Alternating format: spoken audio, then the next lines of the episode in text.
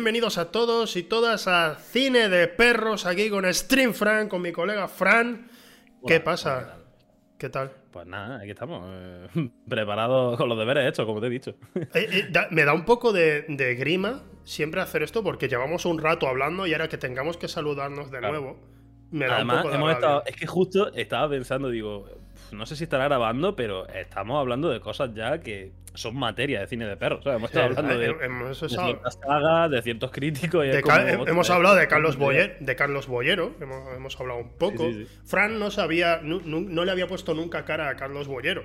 Haced la prueba si nadie, si alguien de aquí sabe quién es Carlos Boyero, es el crítico de cine y tal, que, que suele ser como muy tiquismiquis con el cine y con el Rubius, por ejemplo.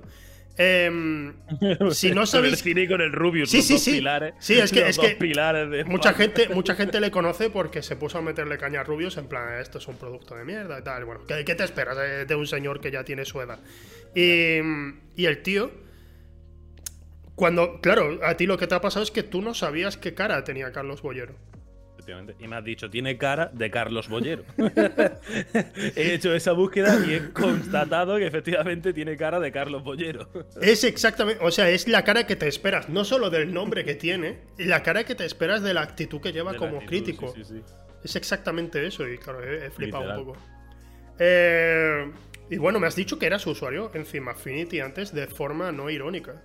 Efectivamente. Pero por lo que te digo, o sea, yo no lo utilizaba a modo de, buah, tengo 15 años, he visto todas las películas de culto que tenía que ver, voy a criticar eh, la película de, de, de Wismichu. Voy a, voy, a voy a criticar Bocadillo arduamente. No, o sea, era rollo, buah. Mm, ¿Qué película he visto? Eh, yo además me ponía, recuerdo que me ponía una meta de ver a lo mejor una película cada día o cada dos días. Era la época de, de los estudios y tal, tenía mucho tiempo libre por las tardes. Sí. Y decía a mí, si no estoy viendo una película, si no estoy consumiendo un producto cultural, me estoy quedando atrasado, ¿sabes? Porque yo quería mucho en esa época eh, vivir del cine, bueno, esos sueños, ¿no? Es como, es como el ser astronauta del audiovisual, ¿sabes? Es decir, no, quería ser director de cine, quería ser productor, tal. Bueno, al, al final productor soy, pero vamos, eso es una mierda. Y, y claro, estaba en Film Affinity y decía, vale, he visto esta película, me ha gustado, no me ha gustado, yo le ponía mi estrella, yo no me basaba en, la opinión general o la opinión de un crítico, lo que te digo, cada vez es que me metía en cualquier crítica y el primero que salía era Carlos Bollero diciendo me cago en la puta madre del director, que es que cómo es capaz de mm, cagar semejante ñordo y tener la poca decencia de venderlo en cine. A mí esas críticas me parecían rollo, tío, no sé. Tómate un poquito de Olbran, disfruta, disfruta, coño, que no todo el cine tiene que estar hecho para pa hacerte, Dios, oh, es que me encanta Origen porque la peonza gira y al final parece que se tambalea un poco. es como, tío, disfruta también de, de unos Vengadores, ¿sabes? No hace falta que todo tenga una crítica social. No, pero además es que cuando los críticos se ponen de esa manera, como, no, ¿cómo se le ocurre al director hacer esto? Es como, ¿tú, tú te crees que el director realmente quería que la película saliera así? Generalmente, esto, Claro, esto, es que esto, no es trabajo de una sola persona. Esto no, no he hecho un estudio demasiado exhaustivo al respecto, pero que yo sepa, el 100% de las ocasiones la gente empieza a hacer una película con intención de que sea buena. ¿Sabes? Lo que O pasa, sea, uno no piensa, ¡buah! Voy a hacer. Bueno, hay, ojo, bueno, Asylum, ¿no? Asylum, por ejemplo, se dedica a vamos a hacerlas las más cutres posibles y demás, eso es cierto. Claro, claro. Pero- pero digo, piensa, "Buah, la Películas con presupuesto, películas que ha habido 50 millones y tal. La gente quiere hacer la mejor película posible. Claro, y no arruinarse en el proceso, porque esos 50 millones hay que recuperarlos. Sí, entonces eso, por ejemplo, lo que has dicho tú, ¿no? De que algunas veces lo he leído. ¿Cómo se le ocurre? ¿Cómo, cómo sacan esta película? Digo, pues mira, la sacan porque han gastado ya el dinero. Y tú lo sabes, lo peor es que lo sabes. Pero estás yendo a por lo fácil, estás yendo a por... Eh... Guau, tío, realmente este crítico está enfadado con una película. Guau.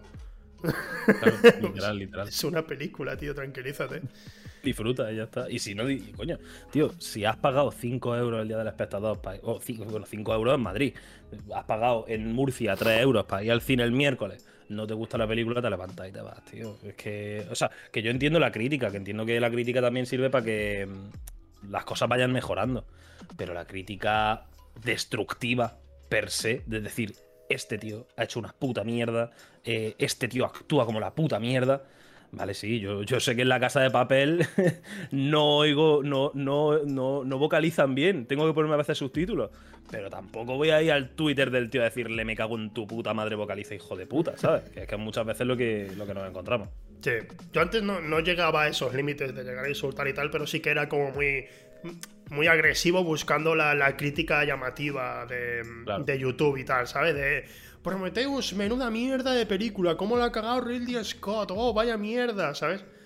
Y lo que pasa es que uno, pero, lo que pasa es que uno madura. entiendo- que claro, claro, pero que yo también. Eso es lo que voy, que entiendo que esa crítica también evoluciona. ¿Sabes? No tiene por qué ser todo un.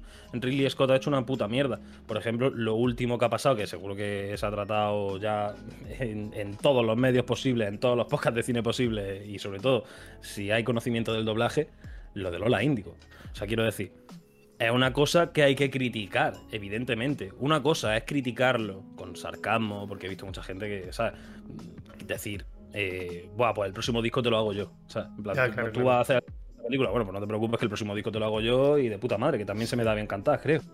Ok, pero hay gente que también se pasa muchas veces a- al, lado oscuro de la crítica y es rollo, ey, muérete, ey, ojalá te entre una infección por el chocho y, y- y te destruya por dentro. O sea, es como, tío, tampoco hay que ponerse de esa manera, ¿sabes? Se puede criticar sin caer en, en la bajeza moral. Muy agresivos, tío. La gente está un poco demasiado loca con ese asunto cuando. El anonimato, yo- tío. A ver, yo hice, Lo digo, el anonimato. Yo hice la coña. Y probablemente tendré que hacerlo de verdad porque al final pues la gente dijo, pues hazlo de verdad, por favor. Sí, el Eh, doblaje, ¿no? Hacer el doblaje únicamente De toda la de- voz de tu O sea, toda la película, subiré toda la película a Mega, pero cada vez que habla Lola Bunny saldrá mi voz. Ya está, es la única diferencia. Claro, para eso uno- yo tengo que esperar a que la película salga en 5.1 y ahí pues puedo quitar un poco el diálogo y que siga sonando la música y los efectos. Probarlo de esa manera, voy a ver si sale. Pero... Yo diría que sí. Pero vamos, que, que me han dicho también que no habla mucho tampoco en la película. así Claro, que- claro. O sea, de hecho, yo estaba intentando convencer a Patri de verla, porque yo que sé, Space Jam tampoco es mi película favorita, pero yo qué sé, está bien, ¿no? Está Es- bien, está sea, entretenida. está divertida. Y, y una de las excusas era esa. Dice, no, es que no quiero no quiero ver a Lola Índigo. Me voy a poner muy nerviosa. Y digo, ya, sí, yo también. Pero coño, que, va- que no es la protagonista, no va a hablar. Yo qué sé, no, no va a ser un Dani Martín en Escuela de Rock, ¿sabes? No va a ser un, el, el enemigo de, de Melendi haciendo del enemigo de cómo entrenar a tu dragón. Sí, es sí, un sí. personaje prácticamente secundario. Es un interés romántico de Bugs Bunny. Ya está. No va a salir más. Ya, ya, ya. Con el asunto hay que decir una cosa. Rompo una lanza a favor de Dani Martín. Que su Eh, pidió doblaje. perdón, ¿eh? Vale, pidió perdón, vale, sí. Pero se nota que al menos se esfuerza. Y eso es algo que la inmensa mayoría de las veces que ponen a un famosillo que no tiene nada que ver con el mundo del doblaje, le ponen a hacer doblaje de una película o algo. La inmensa mayoría de las veces, pues se nota que está poniendo su voz, salido, sí. está poniendo su voz y para adelante o intenta hacer algo, pero no. Pero Dani, yo qué sé, tío, al menos se ve que hay ímpetu, ¿sabes? No. Yo veo la película de nuevo, School of Rock, la veo ahora y digo, suena rara, ¿no? Eh, Es verdad que es que él queda muy atrás respecto al resto de actores de doblaje. Pero yo qué sé, no me, no me llega a molestar tanto, nunca lo he hecho. Aún así, No, aún- además lo que te digo, Dani, solamente Dani Martín, por la figura de Dani Martín, de que le veo un tío, yo qué sé, no le veo con afán de intrusismo, no le veo con, con maldad, ¿sabes? Es lo que él explicó, ¿no? Dijo, oye, me dieron la oportunidad, dije, joder, es que de puta madre, me encanta Jack Black, me encantan las películas y tengo una oportunidad de puta madre de hacerlo ahora aquí, sí. voy a hacerlo. En plan, venga, vale, ok. Y luego salió mal, salió como el culo. Pero bueno, por lo menos él es consciente, pidió perdón y dice, no lo voy a volver a repetir. Y por favor, no hagáis esto. O sea, ma- manda su propio mensaje de, de apoyo. Sí, bueno, ya después, lo que yo creo que la gente se flipa demasiado con lo que tú estabas diciendo antes, precisamente, que ahora Lola Índigo sale con esto, ella está muy emocionada y, y se encuentra pues con la mitad de internet mm, diciendo esto está mal, no deberías hacerlo. Y de esa mitad hay una mitad que dice te vamos a matar, te odiamos, eres una mierda, eres ridícula, tal y cual. Y la gente creo que no, no conoce estos procesos, cómo funcionan, sencillamente. Y por otro lado, el anonimato, lo que tú has dicho antes, tío. El, el anonimato hace muchísimo daño. Habría a- que pedir DNI, tío. Para Estoy de acuerdo, estoy de acuerdo. En ciertas redes sociales, en ciertas redes sociales habría que pedir DNI. Yo, yo de chaval pensaba, va, tío, ¿qué más da? Pero si esto es parte de la salsa, no sé qué, pero veo cómo evoluciona especialmente Twitter, porque es lo que más veo yo en general Claro, de sí, redes es- sociales. es nuestro hábitat natural. Y digo, tío, sí, sí, DNI. DNI, tío, y. mm, Como Y puso. como- consecuencias, consecuencias reales, que no sea te quitamos la cuenta o Ya. tienes que borrar este tweet. Ángel, Ángel Y, Quintana. y más que consecuencias también, porque consecuencias las hay, sí. que se mida a quién se le eh, dan esas consecuencias. Porque Patri se ha quedado alguna vez sin cuenta por una traducción al inglés del bot. Bueno, sí. Rollo. eh, es que no, no sé qué de que le jodan, a no sé, que le jodan a los niños o algo así. Y, Sí. y claro, el bot lo tradujo como fuck kids, no sé qué, y ya la banearon por pedofilia o algo de ese rollo. Es como, tío, no, no puede haber un puto bot que se encargue. E- Entiendo los bots hasta cierto punto de repercusión. Entiendo Sí. los bots en cuentas que tienen 5 followers, cuentas que tienen 5 tweets, cuentas que llevan en Twitter un mes. Pero que una persona pierda una cuenta con la que llevas trabajando, eh, bueno, trabajando, eh, Ya, que sí. llevas teniendo cierta repercusión, que tiene mucha proyección y tal, que tienes 12 o 15 mil seguidores, que te puede suponer oportunidades de trabajo, porque al final esto funciona de esa manera. Cuantos más contactos tienes, más visibilidad consigues, mm, te puede ir mejor. Y de repente Twitter decide, hey, creo que te has portado mal. Creo, no lo tengo claro, pero tampoco lo vamos a comprobar. Ya, claro, claro. Y ese sistema, ese sistema es, es para hacérselo mirar varias veces. Pero vamos, DNI para entrar en internet, sí, sí, yo voto sí. Nosotros decimos desde luego. Mi, mi, mi cuenta, al fin y al cabo, lo que tú has dicho antes de que se lo trabaja y tal, yo sí lo cuento como trabajo, por ejemplo, mi cuenta de Twitter, porque Claro, claro. yo en general estoy haciendo más para Twitter que para ningún otro sitio. Hombre, es donde claro, creo claro, el contenido y es donde de donde estoy tu consiguiendo trabajo. Aparte de este podcast y demás, tu trabajo es muy de guion, muy de dirección, y eso es donde más se ve en las promos. Que Mm. ya el meme de. Lo vi que el otro día lo pusiste, ¿no? De. eh, Ay, que ahí hay programa de eso de lo de las promos, no sé qué. Es como. Las promos es lo que te da más visibilidad y es donde más se nota tu trabajo. Luego aquí venimos y hablamos. Pero el trabajo, el trabajo fuerte, más que preparar una entrevista, es eh, hacer esa dirección, enganchar a la gente, llegar a nuevas eh, posibles visualizaciones, nuevas posibles visitas y hacer que ese público venga aquí y ese público consuma el contenido por el que te pagan, ¿sabes? Al final Claro. es, es lo que funciona. Yo no engaño a nadie. Yo soy sincero. Yo es que a mí no. A, a- a mí los directos no se me dan bien. A mí no sé. Yo, yo, yo, de- yo Twitch lo he dejado. Si no, no hago nada. Rebeca Ya. sí está haciendo Twitch Bueno, y tal. pero- tampoco te pierdes mucho, ¿eh? Ahora mismo. Pero ¿eh? bueno, No también, he, también visto he, visto las mierdas esas como están. Pero, pero, pero por mi parte es que no se me da bien, nunca se me ha dado bien el directo. Yo a lo mejor pues Y no, hay gente que funciona mejor en diferido, claro. Sí, entonces pues yo fui sincero con esta gente, con ese 2V. Ellos me dieron una oportunidad increíble. Oye, queremos que hagas un programa de cine. Y digo, ¿para qué queréis que yo...? Ah, hazlo, venga, vale. Y digo, vale, pero haré una promo para Twitter porque yo es que me estáis pagando un dinero que creo que no es rentable. Porque Claro yo no, estáis invirtiendo bien. no sirvo- No va a venir gente a verme hablar. no sirvo para tanto, no sirvo para tanto en Twitch, sinceramente. Mucha gente me dice, no, tío, pero tú hablas así, esa. Pero, por ejemplo, en este programa, siendo sincero, eh, por ejemplo, otro día estaba viendo el de Mapache y estaba yo diciendo, tío, o sea, hablo muchísimo. Eh, porque esto quiero que sea una charla, pero debería dejaros hablar más a vosotros y, y al Pues final yo acabo hablando yo mucho. los 10 minutos que llevemos hablando, me da la sensación de que te estoy comiendo tiempo. O sea, no sé por qué. O sea, siempre me da esa sensación de que me empiezo a enrollar, me empiezo a enrollar, me empiezo a No, enrollar. no, pero, pero si estás invitado, vengo- eres tú el que con- tiene que hablar. Claro, sí, pero me da cosa. Es como, no sé, estoy siendo pesado. Es como, Dios, que la gente está aquí más que por mí, por Zeki, ¿sabes? Porque es tu programa, etcétera, no sé qué. Y aunque sí, yo soy el que tiene que responder, etcétera, es como, ¿me estaré pasando?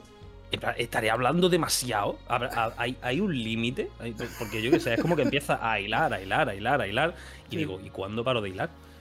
Porque ahora tengo que volver y terminar con la conclusión de lo otro, de lo que hemos, de lo que ha traído aquí, ¿sabes? Como lo de los DNI, no sé qué, los bots, las cuentas, la- los baneos, no sé qué. Sí. Y luego es como, pero sí, sí, sí, DNI, ¿eh? Hay que pedir DNI. Y ahí es ya cuando digo, que hable Zeki, que hable Ezequiel, que es su programa, por favor. No sé, yo, mira, por ejemplo, el DNI antes, por seguir una trama ahí que te iba a contar antes, es que Ángel Quintana, que es colega mío, que, que está en Giants y eso, estuvo aquí invitado.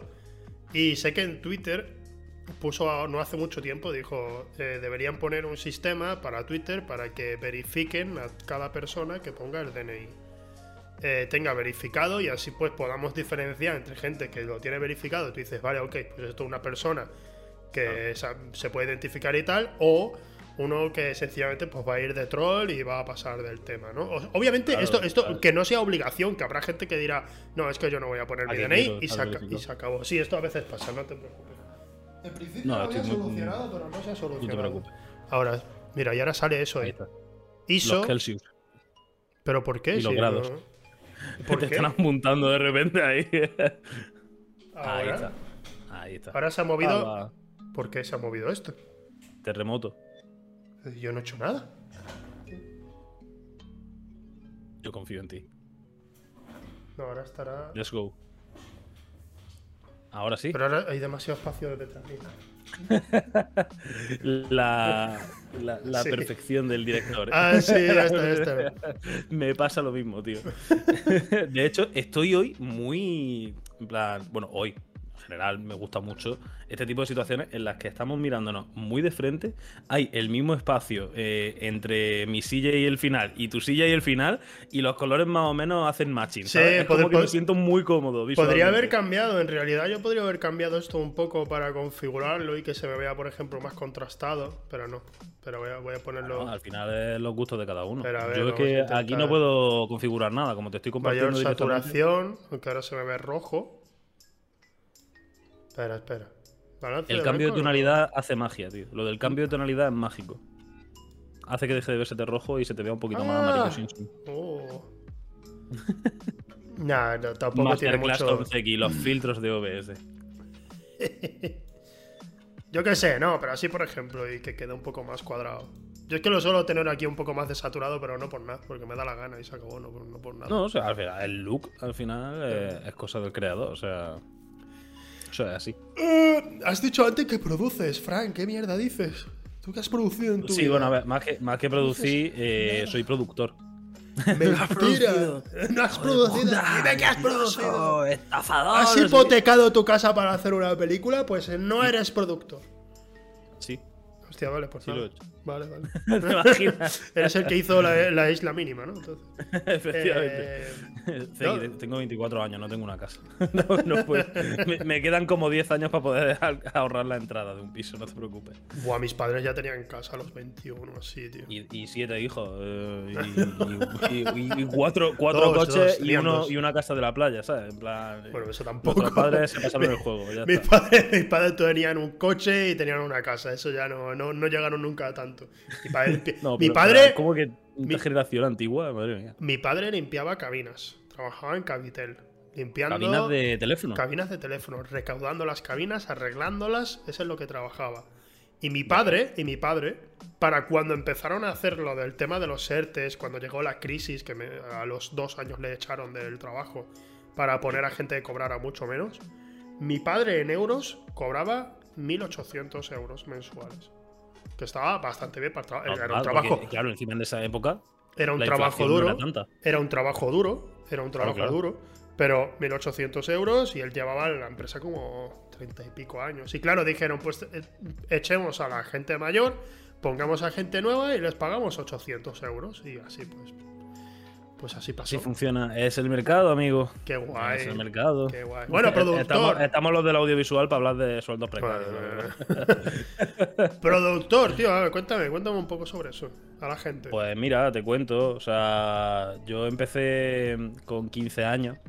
me remonto. hace ya 9 años. Que lo típico. O sea, yo de verdad considero que mi mejor época en redes fue esa. De, de los 15 a los 19 años, 18, 19 años.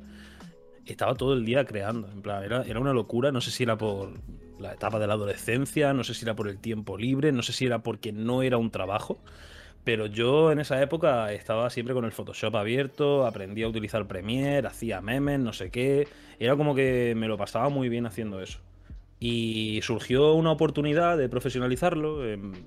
Por un meme de Twitter, eh, alguien vio mi flujo de trabajo y, y dijo, hey, quizá tú podrías funcionar bien Hmm. editándome vídeos en YouTube. Era la época además del boom de YouTube. Sí. Y dije, hey, me mola esa idea. Y esa Cobrar por- persona- por hacer algo que me gusta. Y esa persona era ni más ni menos que Albert Einstein. ¿Verdad? Albert Einstein, Increíble. efectivamente. Aitana, era Aitana. antes, de, antes de entrar a OT.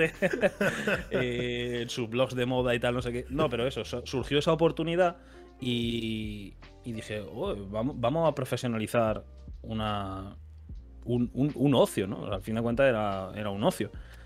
Y a partir de ahí lo profesionalicé, lo profesionalicé, lo profesionalicé. Yo me considero de verdad experto en postproducción, porque al final llevo muchísimos años haciéndolo, tengo muy optimizados los procesos, eh, sé muy bien qué funciona y qué no funciona, pero no tenía ningún título que avalara nada, porque yo había aprendido a base de tutoriales, ensayo y error. O sea, yo no, no había aprendido en un curso de realización audiovisual o en la carrera de comunicación audiovisual, no sé qué, no había tirado el dinero de esa manera. Claro. Lo siento mucho la pullita a los que estéis estudiando comunicación audiovisual o realización. Eh, mi consejo, eh, estudiad también por vuestra cuenta, es lo más importante del mundo. Eh, que, que vosotros tengáis ganas de aprender, pero para todo, ¿eh? O sea, no solamente en audiovisual, en todo, lo, en todo en la vida, la clave es que te guste lo que haces y quieras aprender más de ese campo. Y la cosa es esa, ¿no? Que dije, con. Tenía 22 años. Bueno, de hecho, con 21 me metía. Con 20 años me metí a publicidad, a la carrera de publicidad. Estuve un mes y la dejé. Y a partir de ahí fue como un año se- sedentario, ¿no? ¿Cómo, cómo se dice? Sabático. Un año sabático, un año sabático. Sedentario. Eh, sedentario. Bueno, tampoco me movía mucho de casa, o sea que por ahí Ah, vale, también iba vale. la cosa. Vale, vale, vale. Y, y a partir de ahí dije, tío, hay que hacer algo. En plan, tengo, tengo que tener algo que me avale, algo que las empresas puedan decir, coño, este tío sabe. Aunque luego producción no tiene nada que ver con postproducción, porque la gente, recuerdo Ah. que en mi curso se metían, porque producción, ¡buah! voy a hacer unos cortos de puta madre, voy a editar un montón, no sé qué. Edición era eh, un módulo de una asignatura que a lo mejor dábamos en tres días Claro. y, y la dábamos además porque no teníamos pareja de realización. Básicamente era como que había curso primero A, primero B, primero C, tal, y justo el nuestro no tenía un primero C de realización. Entonces teníamos que hacernos nosotros el trabajo de realización también. No, no fue por, eh, Buah, vamos a dejar que la creatividad fluya en estos chavales de producción, a ver hasta qué punto pueden llegar en la vida. Eh, y claro, terminé el curso de producción, mucha burocracia, mucho no sé qué. Eh, al final lo que me quedo yo con el curso es la habilidad de gestionar, la habilidad de, de producir contenido más que burocrático de, Buah, esta Sí. ley, estamos pidiendo permiso aquí para grabar, tal, no sé qué. Yo con lo que más me quedo es con, con la gestión del tiempo, con la gestión de los recursos y demás, y sacar el máximo provecho de- del mínimo producto. Y ahora, claro, tengo el título.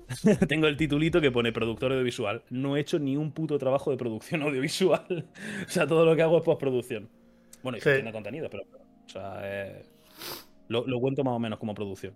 Sí, eh, al final acabamos todos. Yo, yo estudié realización audiovisual, no en, no en universidad, sino en formación profesional. Sí, sí, es lo mejor, tío. Y claro, era un primer año, por ejemplo, a mí, que para mí fue de lo más útil, porque en el primer año pues aprendí dirección, eh, guionismo, edición, montaje, sonido, todo eso se aprende en el primer año, y- pero en el segundo, porque era realización de audiovisuales y espectáculos, en el segundo pues es más realización en directo, que se me da fatal, es lo que te he dicho, odio el directo, y además eh, teatro. Eh, y yo el teatro pues, no... Eh, inciso, hemos hecho entonces la misma rama de FP. ¿eh? Era lo mismo, ¿no? Pero hecho- le han cambiado el nombre, le han cambiado el Que nombre. sepas, que sepas, no, no, que sepas que tú eres esa persona que nosotros no teníamos en producción. En plan, tú eres el del curso de realización de proyectos de audiovisuales y espectáculos, y yo era el de producción de eventos de audiovisuales y espectáculos. En plan, era lo mismo, sobre el mismo campo, dos maneras de, más que dos maneras de trabajarlo, los dos procesos del trabajo de, de esos campos, de audiovisual y de espectáculos. Porque es que Sí. estás diciendo exactamente lo mismo que he estudiado yo. En plan, literalmente lo mismo. Pues eso. Lo que pasa es que lo tuyo es más, como más práctico, más creativo, Sí. y lo nuestro era más burocracia. Nosotros teníamos que. Claro, claro, a ver, como produ- en producciones que tú tienes que ocuparte de buscarte las castañas para conseguir las cosas. y los contactos. Exacto, pero nosotros sí teníamos eso, pero nos enseñaban más pues a cómo manejar la cámara, que bueno, la cámara era. Era. Ya, la típica JVC así Sí. súper antigua, larga, Era- tal, sí, sí, sí. Que al año siguiente, cuando nos fuimos, metieron cuatro Canon 5D. O sea, es justo, nos vamos. exactamente lo mismo. Eh, me he ido y justo han comprado la Black Magic Red, no sé qué, no sé cuánto. Black Magic, Black Magic, Black Magic Red, Black Magic Red Arri, no sé Black ¿sabes? Magic. Red Arri, Sony, eh, eso a la vez. la Canon Sony, o sea, pero sí, sí, o sea, que, que es que no me acuerdo cómo se llamaba, la Magic Pocket creo que era. La 6K, No sé, una, una ahora. cámara de la hostia. Sí, sí, sí, la- cámara de la hostia. Y muy Y baratita, la muy buena. cuando nos fuimos. Sí, sí, mil euros creo que vale. Y justo fue irnos, toma, compremos nuevo material Sí. para las nuevas generaciones. Sí, sí, sí, sí, sí. Es, eh, esa mierda. También, bueno, a nosotros cuando entramos nos dijeron el año que viene vais a tener IMAX. Nosotros, oh. Nunca llegó. Nunca llegó, Nunca nunca, se tuvo. No. pero bueno, no sé si a día de hoy tendrán. Yo creo que no. Pero bueno, estaban con eso de sí, sí, IMAX, IMAX. El tema de, mm, de estudiar y tal es algo que muchas veces lo he dicho yo que. eh, tú cuando, cuando vas a un sitio de esto vas a aprender los básicos. Lo cual te va a servir muchísimo y te puede ayudar. Pero por ejemplo, en mi caso fue como un año súper útil y un año perdido de mi vida. Porque de hecho no he conseguido ningún trabajo gracias a ese título. He conseguido Ya. trabajos gracias a lo que aprendí durante el primer año.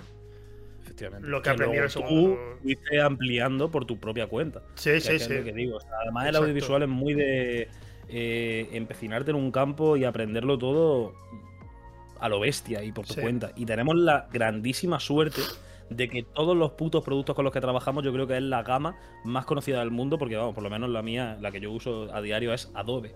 ¿Y qué, y qué suerte nos da eso? Que te pones en YouTube y pones tutorial Photoshop, tutorial eh, Premiere, y tienes horas y horas y horas y horas de contenido de lo más básico a lo más avanzado, tío. Hoy en día es súper fácil aprender esta mierda. Lo que pasa es que lo fácil, entre comillas, de cara a la sociedad es eh, hacer esa, mm, ese curso, ese curso oficial, Sí. y luego a partir de las prácticas buscarte la habichuela, porque bueno, yo por lo menos tuve la suerte de que, bueno, tuve la suerte, una polla, perdona que te diga, eh, desde aquí, IFP, formación profesional, nos dejaron colgados a como sesenta y pico alumnos entre producción y, realización sin práctica. A ver, lo entiendo, justo salió el COVID. Sí. Justo, justo terminábamos en marzo y a, en, eh, a los 15 días eh, confinamiento. COVID, no sé qué. Joder. Pero yo me busqué mis prácticas un mes antes, en febrero, ya estuve contactando tal, y yo Vale. acabé trabajando mm, en unas prácticas muy decentes, que encima fueron remuneradas y que luego se convirtieron en un contrato temporal y que luego se iban a convertir en un contrato indefinido. Pero decidí, porque soy gilipollas, hacerme autónomo. Y, y así es como, como se empieza realmente en el mundo laboral. Bueno, pero tú cuando dejaste, porque yo he vivido más o menos el proceso de que dejaras eh, la empresa para irte al tema de autónomos. Sí. A mí me pasa por un lado que como gestiono mi horario y eso desde que soy autónomo y tal, pues estoy muy contento. Nadie, nadie me dice tienes que trabajar de 8 a tal hora, lo cual, Que eso es un arma lo de cual es- filo lo cual es una pedazo de subnormalidad a día de hoy. Poner un horario. O sea, hay trabajos en los que obliga. Tío, depende, ¿no? Eh, si vas Sí. a trabajar en una empresa de seguridad, pues ¿Dónde tú tienes, tú tienes que tener un horario. Sí, pero estamos hablando de algo creativo. Y en algo Sí, creativo. lo- porque es que opino lo mismo, que el creativo no tiene que estar limitado a. Tienes que trabajar de 10 a 6 de la tarde, porque eh, yo a, la- a la- a las 2 horas de estar en una timeline de Premiere, me tengo que levantar, me tengo que ir al salón, me tengo que fumar 7 porros. Esto no lo hago, eh, vale, sinceramente, vale. esto de verdad no compro. Vale. Eh, pero eh, es un decir, en plan, me tengo que levantar, me tengo que hacerme el desayuno, tengo que hacer algo, tengo que. Sí. No puedo estar todo el rato mirando una puta pantalla y a una persona hablar y equivocarse y tener que cortar y decir esto es guay, esto no. Es como, tío, el trabajo creativo satura muchísimo, pero muchísimo, Mucho. muchísimo. Y es, es lo que tú dices. Lo que pasa que es un arma de doble filo. Lo de nadie me dice a qué hora tengo que entrar, a qué hora tengo que salir. Porque yo he tenido épocas muy oscuras de, de posponer el trabajo simplemente por posponerlo. Por decir, lo puedo hacer más tarde.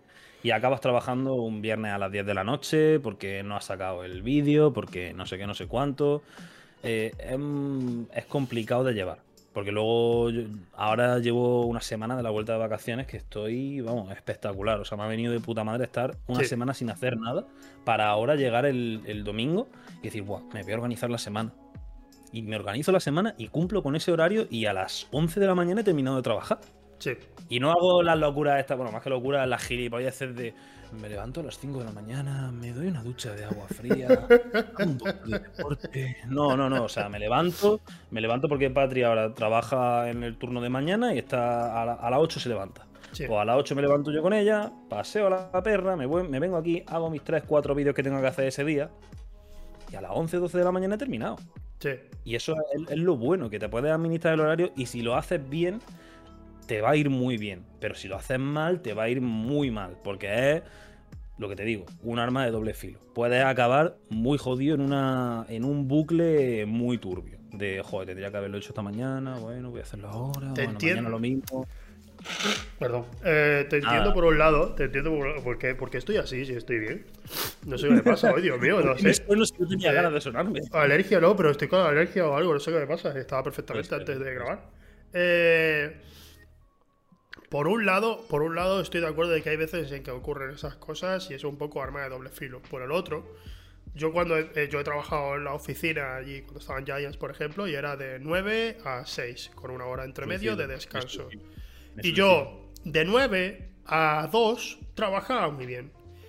De 3, Después de comer, tío, el bajón. de 3 a 6 estaba como, Después de comer ¿Qué el puto bajón. ¿Qué estoy haciendo aquí? Es que no, no podía, no, no tenía ningún tipo de. eh, ahora yo me administro. Y a lo mejor, pues, eh, hay días en que digo, pues voy a despertarme a las 7 y trabajo y a las 2 y pico he terminado. O hay días en que di- digo, mira, esta mañana estoy como la mierda, voy a trabajar por la tarde. Y a lo mejor a partir de las 5 me pongo a trabajar y termino a la hora que sea. Me administro como quiero, tío. Estoy, estoy, en ese, por ese lado estoy encantadísimo. Por el otro, voy descubriendo cómo va el tema autónomos de, ah, mira, es que hay un pago. Este, este pago tienes que hacerlo obligatoriamente cada ciertos meses y te digo, pero esto yo no lo sabía. A mí me dijeron que había que pagar tal por ciento y tal por ciento. Ya, pero este es otro pago que se regula porque no sé qué, no sé cuánto. Digo, Ahí es sleep, tío. Ahí puedes. es sleep. Yo, yo- yo le dije, yo, yo lo último le dije a, la gestoría, le dije, puedes te pago decirme, para que lo haga por mí. puedes decirme cuándo voy a tener que pagar. Eh, no, pero es que depende. Digo, ya, pero tú dime cuándo hay que pagar para al menos yo tener un poco de tranquilidad con eso. Para decir, pues me voy a guardar un. dinero. Que me voy a guardar un dinero para esto o para lo otro, ¿sabes? No, lo puedes poner a pagos eh, fraccionados. Ya, pero es que no quiero eso, quiero pagarlo, tenerlo bien. Y me da un poco de rabia en ese sentido. No, no, es normal. Pero- Pero, Pero, es hay gente que está incluso peor que, que yo, así que no me voy a poner encima. No, claro, es que, tío, es que eso, o sea, yo siempre lo digo eh, a todo mi círculo de amigos cercanos, colegas, conocidos. No sé qué pasa, que me he rodeado de gente que tenemos mucha suerte. En plan, me he rodeado de gente que si trabaja en farmacia, trabaja en la mejor farmacia, con los mejores sueldos, horario flexible, no sé qué. Que si trabaja en audiovisual, por lo que tú dices, autónomos que no tenemos problema en pagar la cuota, que bueno, que a ver, el IRPF, joder, eh, en los tramos bajos es donde más duele. A mí lo de que te quiten el 50% me suda la polla. Si te quitan el 50% de 2 millones, estás para quejarte. Claro. Pero que, me quite, pero que me quiten a mí el 20% de 1000 euros, mm, me jode el mes, ¿sabes? Sí. Y, y- y aún así, considero que tenemos una suerte de la puta hostia. Y, y ha- habría que ver muchos trabajos. Y también te quería decir que también van surgiendo nuevas empresas más jóvenes. No sé, a ver, Giants entiendo que es una empresa técnicamente joven. eh, o, o que ciertamente se delega algunos departamentos en gente más joven. Pero hay empresas, o por lo menos en la que yo empecé con las prácticas y tal, y, y luego trabajé, y bueno, que es Fuertefit, coño, si tú la conoces. Claro, la- sí, he trabajado con sí, sí. Claro, claro, se trabaja con ellos también. La de Sergio Peinado y eso, que te ofrecían cierta flexibilidad y ciertas facilidades. Luego había algún problema de organización, pero como en todas las empresas, ¿sabes? A lo mejor había una época de muchísimo trabajo y pues a veces tocaba echar horas extras, pero eso pasa en- en, Eh, todos los lados. De Pero nueve. que te den en flexibilidad la- horaria, tío. En o sea, Giants eh, también había problemas de organización y el horario daba igual. O sea, daba Ya. igual. Es que iba a haber problemas de organización, sí o sí, ¿eh? No, no depende de. ¡Hostia! ¿Estás bien, gato? Oye. Hostia, pero no sé si. No sé. Está bien. Se ha escuchado, se ha escuchado. Está bien, está bien, perfectamente. Acaba de coger, acaba de coger lo del cancelómetro, que vamos a entrar ahora, por cierto.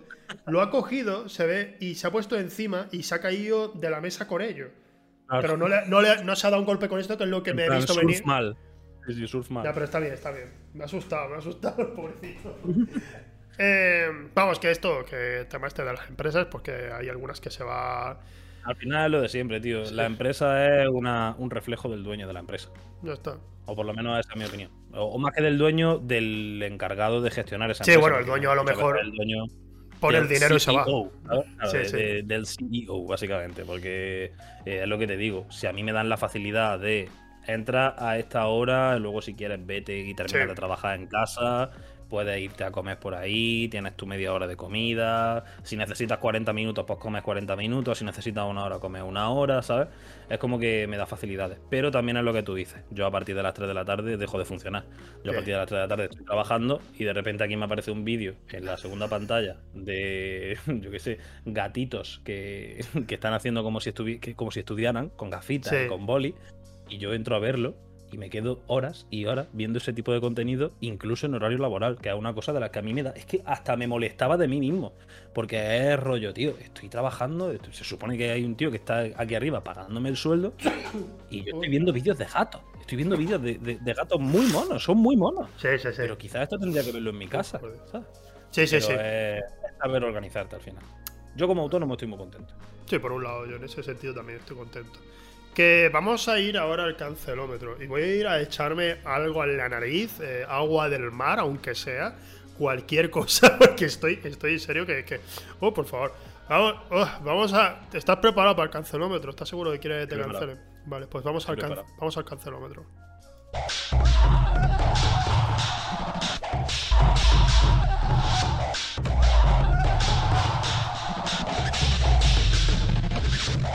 Bienvenidos, bienvenidos al Cancelómetro, la, sección favorita de todo el mundo. Eh, Fran, ¿estás preparado? ¿Estás, crees, ¿Crees que te van a cancelar en Twitter?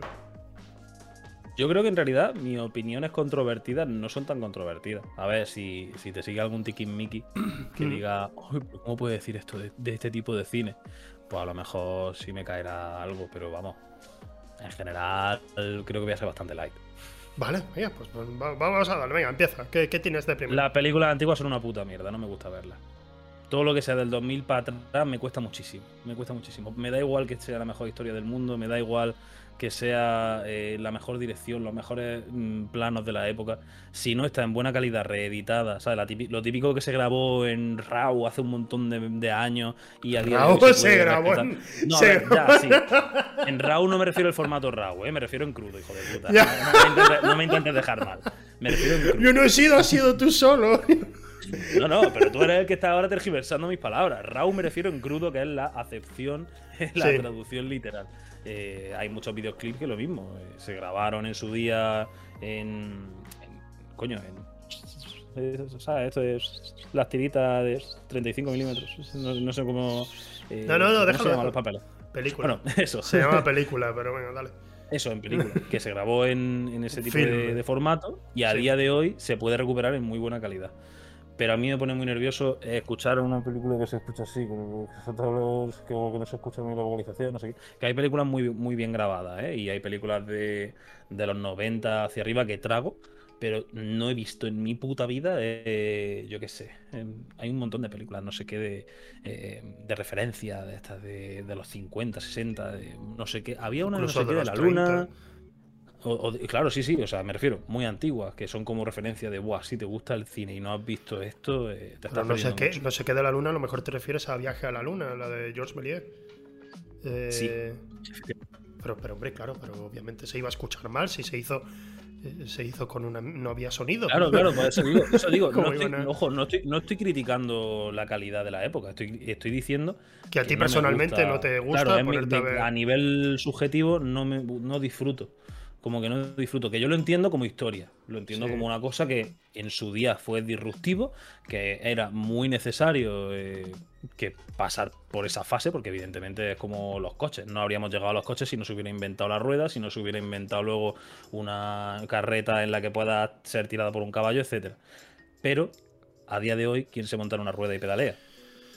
A ver, hay, gente que lo hace, hay gente que, se compra Y Tarantino a veces ha grabado en 85 milímetros, por ejemplo, lo hizo con Los Dios 8. Yo que sé, que, a veces pues se hace. El Faro creo que también se grabó en, con cámaras así que fueran más. Eh, sí, pero la calidad es diferente. La, calidad final es diferente. O sea, creo que. Mm. Igual no sé si es que no me Yo creo, yo creo que que sencillamente estás, te estás rayando a lo mejor con eso cuando tú puedes ver ahora a día de hoy películas de los 60, 70 con muy buena calidad igualmente, porque claro, lo que tú dices, se grabó en film, se grabó por ejemplo en 35 milímetros, lo cual ya es más de 1080. en 1080p eh, a día de hoy, Claro, Full claro. HD, así que podrás verlo bien. No sé, yo creo que a lo mejor, pues no sé, si te metes en filming o algo de eso, hay mucho cine que se ve y se escucha bien. También te digo, Filming, filming me parece el meme de. Hay mucho cine Bueno, indio polaco. Iba, iba a decir Prime Video, Prime Video también, yo qué sé. Es que hay de todo, así que recopilen mucho cine que sea más clásico, Sí. digamos, antes de los 90 y tal. Pues y esos dos Sí, pero ya te digo, o sea, todo lo que sea reeditado, yo lo puedo tragar. Es que mira, por ejemplo, el- el ejemplo más reciente eh, para mí es Friends. O sea, yo Friends lo he visto en Netflix eh, hace dos años, Mm. de puta madre a lo que tú dices, a 1080p, no sé qué, o sea, de putísima madre. Lo he visto con una calidad de audio buena del doblaje, con una calidad mm, muy aceptable de, de eso, de, de- de imagen también. Pero luego te ves a lo mejor una escena borrada de no sé qué, de tal, la busca, eso, y se ve una calidad que quizá yo no tragaría, que quizá me llamaría muchísimo menos la atención que, que verlo ver. como lo he visto. Si está en 144p, yo me- me- obviamente Ya, te ya, voy a pero no te, no te que hablo no. de cien- no te hablo del 144p de YouTube, sino de que se ve que esa es la máxima calidad que daba esa época. Sí. ¿Sabes? Lo típico que veía en una tele de tubo. La, la típica Ya, tele gorda, gris. sí, sí, sí. Yo no, quizá no podría tragar con eso. No, Pero- me, no me va demasiado. Yo, o sea, lo que quiero decir, lo que quiero decir con esto es que hay mucho cine, muchísimo cine de por entonces que está muy bien recuperado y muy bien, eh, digamos, eh, ¿cómo, cómo decirlo Adaptado en español? Iba a decir upscale, eh, como que, que la resolución se sube para que Sí. llegue a la, a la norma, digamos, a los 1080 a día de hoy, se ve bastante bien. O Claro, sea, claro, pero eso es lo que te he dicho al principio, que sí que soporto reediciones. Pero Vale, que vale, bueno, ese vale. formato antiguo y tal, eh, crudo, ¿no? Lo que hemos dicho de, de tal y como lo vieron las personas de, de los años 50 tal, yo no lo soporto. Vale, vale, vale, de acuerdo, no, yo, yo no te voy a... Estamos no- literalmente en el Yo no estoy, cancelómetro. no estoy aquí para no estoy aquí para controvertidas. Ya, ya, yo no estoy aquí para cancelarte, es el público el que debe cancelarte. Eh, vale, tenemos esto. ¿Qué más tienes? Tío, esta yo, esta yo creo que es la más heavy, fíjate. A ver. Eh, remake del Rey León, ¿lo has visto? El, No. el de CGI y tal, que era como con animales de verdad en vez de animación. No he visto ningún remake, pero no por, por negarme y querer romper una bandera y no decir, ah, Disney, no, es que no, no me interesa ninguno, no, no, no me atraen. Pues básicamente me gustaron más las canciones de esa edición, de la edición remake, que las antiguas. Yo creo que hay gente que Yo sí creo que que te por- palearía un poco por decir por, esto. por la composición. Yo creo que es por la composición actual, ¿sabes? Evidentemente ha mejorado el método, ha mejorado tal, cambiaban algunas cosas de las canciones y eso es evidente. Ojo, no descarto que las otras sean buenas. Simplemente digo que me gusta mucho más eh, poder escuchar esta versión, la verdad. Vale, vale, vale, vale, vale. Es lo que te digo. Yo creo que esta, esta puede ser la más. La que la gente diga que. ¿En serio? Pero si las antiguas son muy buenas, no sé qué. Y digo que sí, que las antiguas son muy buenas, hermano, que sí, que no te digo que no. Pero joder, me gusta a mí esa nueva banda sonorita, coño. Déjame disfrutar de, Por- de las también- pequeñas perlas que nos da la vida. Te digo, por lo poco que he visto de la película, solo vi una escena. Y es en la que van cantando la de. Nadie no. que me diga ¿No? lo que debo hacer. Una de, la- una de las canciones que va cantando con Timón, con Timón y Pumba. Y, y sí, Hakuna Matata será. Y claro, era un poco, para mi gusto era muy anticlimático, porque el anterior era Hakuna Matata, era una fiesta. Bueno, acaba de morir el padre y se iban de fiesta también, es verdad. Pero en esta es como que solo están paseando. Están Sí, sí, andando pero y van yo no te- cantando. No te hablo, no te hablo Claro, de tú, la es, lo que te, escena. es lo que te quiero preguntar. Digo, estás hablando de lo que es la música. La no el- música, sí, de Vale, la vale, vale. composición, De, de todo lo que es si cierran los ojos. Ya, ya, ya, ya. A, vamos, a nivel visual, la película una puta mierda, un poco. O sea, quiero decir, creo que la animación da mucho más eh, juego a la hora de elegir colores, a la hora de elegir movimiento y demás, que no ver a un león así mirando a cámara diciendo "Eh, que parece que le mueve la boca como si fuera un ventríloco, ¿sabes? Pero a nivel musical, a- o sea, a nivel musical me gusta mucho. Vale, vale, de acuerdo. Pues entonces tenemos por ahora estas dos. Sí. Yo creo que la segunda especialmente habría gente que se enfadaría contigo. ¿Qué más tienes? sí, pero eh, respeto infinito, eh, al Rey Vale, León, vale, vamos, es, es mi película favorita de Disney y tal. Vale, El remake, ya te digo, es lo único que me gustó la música. vale, vale, de acuerdo. De acuerdo. Pues eso, tienes esto. ¿Qué, qué más? Marvel, empieza bien la frase. eh, ¿Cómo plantearlo? Lo único bueno que está haciendo son las series. Lo único bueno. Lo que estoy viendo en películas ya me aburre muchísimo. ¿Desde, aburre des- muchísimo. ¿Desde qué momento? ¿Desde qué momento? Pues te voy a buscar rápidamente la cronología de Marvel. eh, ver, y te eh. digo más o menos desde el punto más o menos. A ver, ver. a ver, a ver, en imágenes. Aquí está la cronología. A ver, me lo pongo aquí en grande y te digo. Este es el orden de las películas. Vale, que sí, las cookies. Eh, Capitán América la primera película, Capitana Marvel, Iron Man, Iron Man 2, malísima, Increíble Hulk, eh, Thor, Vengadores, Iron Man 3, Thor Mundo Oscuro, Capitán América Soldado de Invierno, Guardianes de la Galaxia eh, 1 y 2, eh, Vengadores, Era de Ultron. Pero eso no está cronológicamente puesto, eso es. ¿El qué? Que no está cronológicamente ordenado, ¿no? Porque veo que hay alguna que está. No, pero no, no cronológicamente de salida, cronológicamente de la historia de los Ah, vale, vale, vale, sí. Eh, Es solamente por orientarme y ver más o menos las películas que hay. Vale. Yo diría que a partir de la era de Ultron, pocas se salvan. Porque ya es como que se queman muchísimo. O sea, el problema que yo veo con las películas de Marvel ahora mismo es que es todo el rato la misma trama, pero con otros nombres. El que el protagonista cambia. Eso es lo único que veo de diferente. Y tengo muchas ganas de que en la nueva fase, con todo el tema de multiverso, etcétera, que se les pueda ir la putísima flapa y hagan algo que de verdad merezca la pena.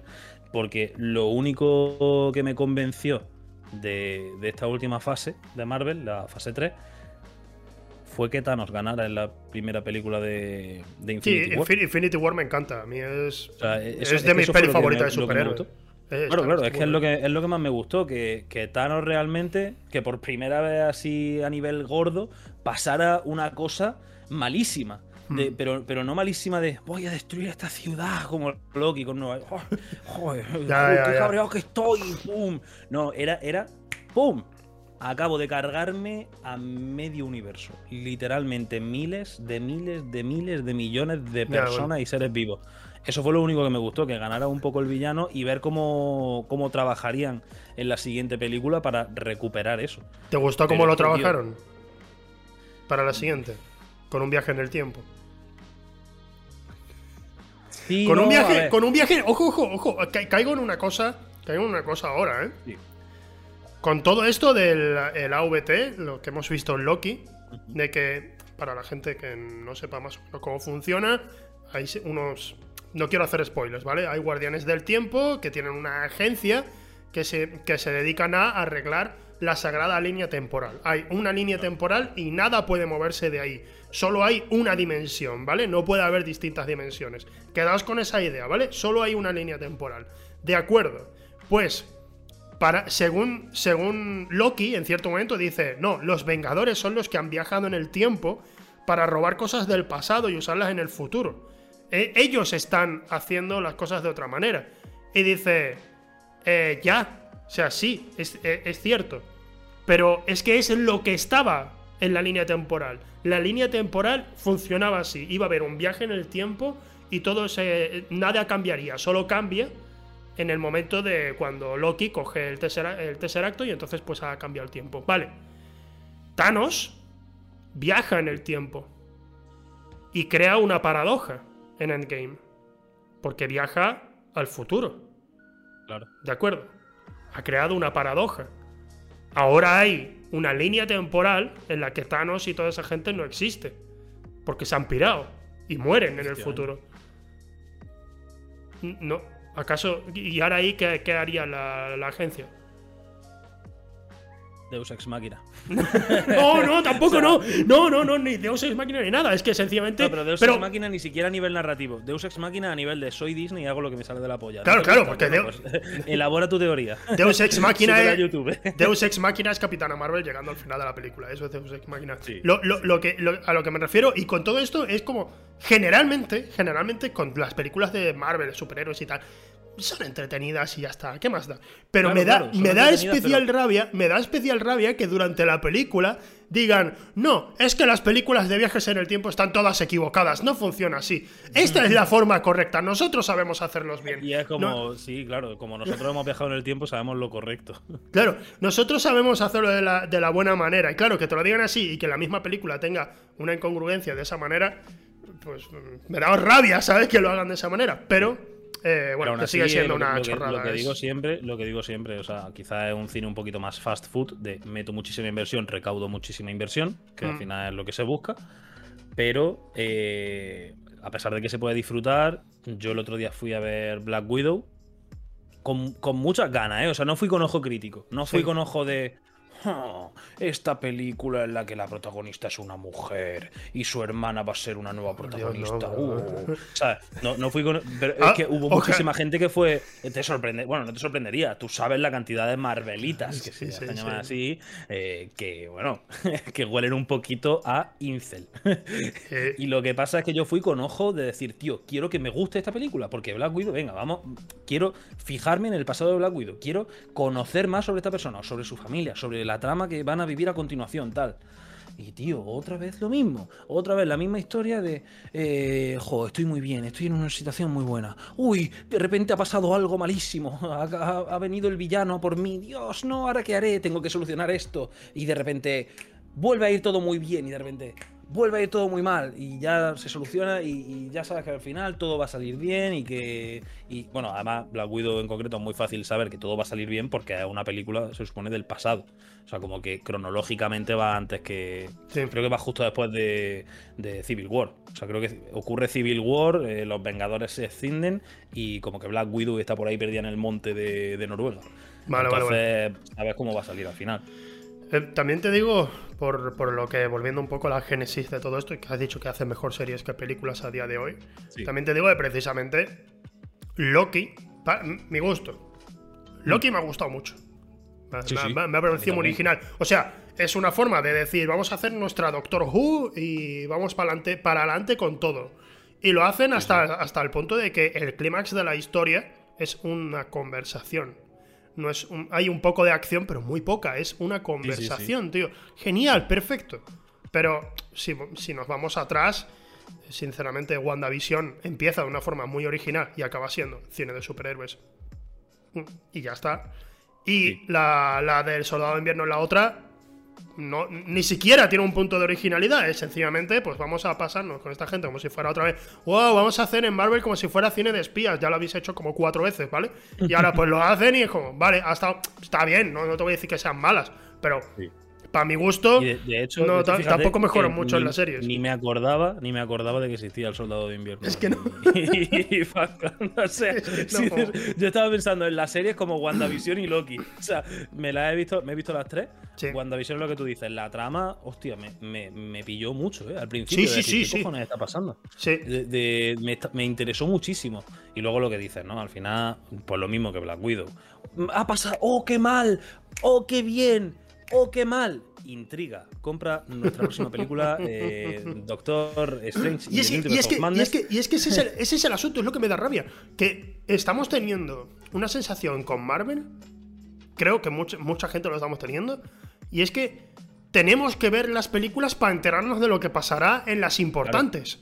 ¿Sabes? Series para entender las películas y. Pero, pero es que en WandaVision lo que ocurre se puede, se puede resumir en un correo. Y la, y la otra también, la de la del Soldado de Invierno y Falcon. Eh, eh, empieza, o sea, Falcon. Em, tú puedes seguir ahora, de repente. Sale la nueva de Vengadores, ¿vale? Y sabes que la y, ahora, y ahora de repente, y ahora de repente sale Falcon con el escudo y tal, y vestido del Capitán América. Y el otro.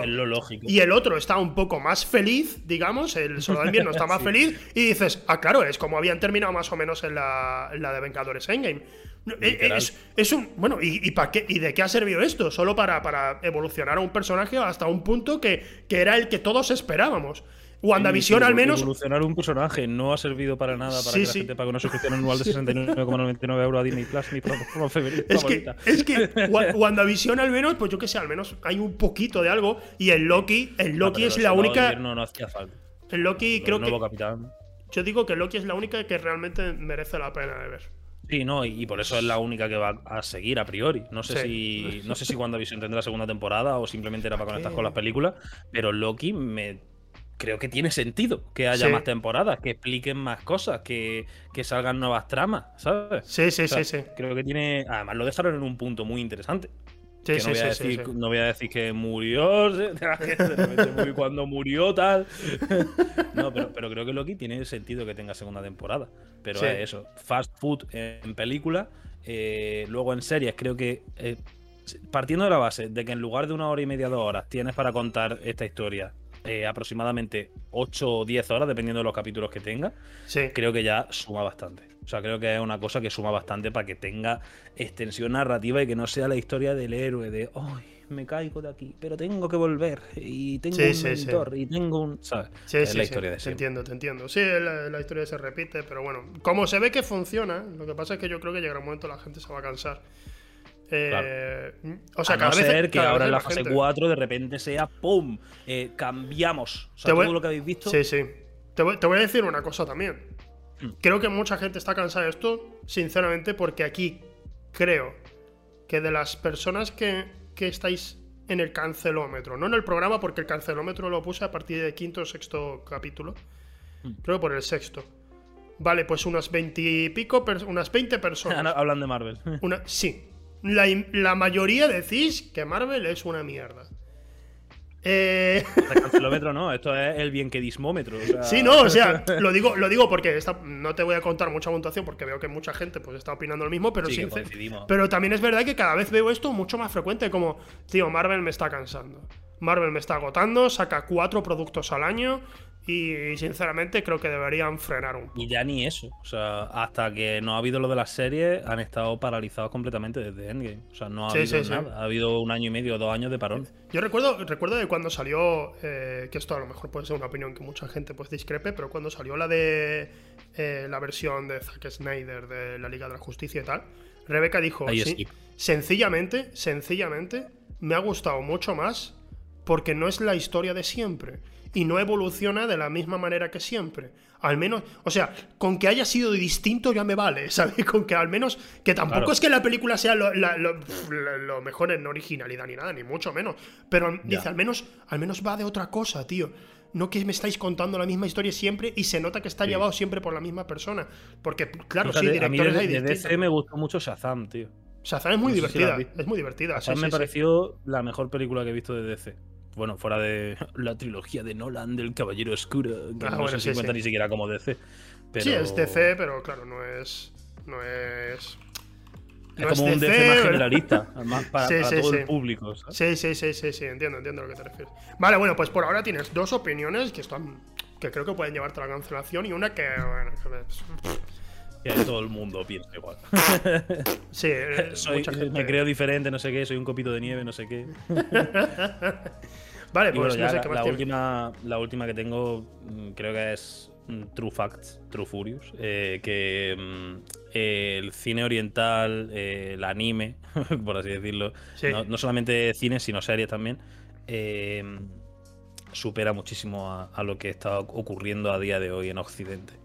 O sea, mm, estoy consumiendo mucho más eh, anime, tanto antiguo como nuevo, eh, a día de hoy, de lo que consumo producto europeo americano, la verdad. Sí. Creo que trata mucho mejor las emociones, los sentimientos. Creo que la evolución de los personajes es muchísimo mejor que cualquier cosa de que, que estemos acostumbrados a ver habitualmente, ¿no? En lo que tenemos accesible, que es poner la tele o poner eh, Netflix o Prime o HBO o lo que sea. Que, que, aún así está aumentando mucho ese tipo de productos. Cada vez se va metiendo más películas. De hecho, ahora en Prime van a estrenar eh, o han estrenado ya la de Evangelion, la nueva. O sea que. Sí.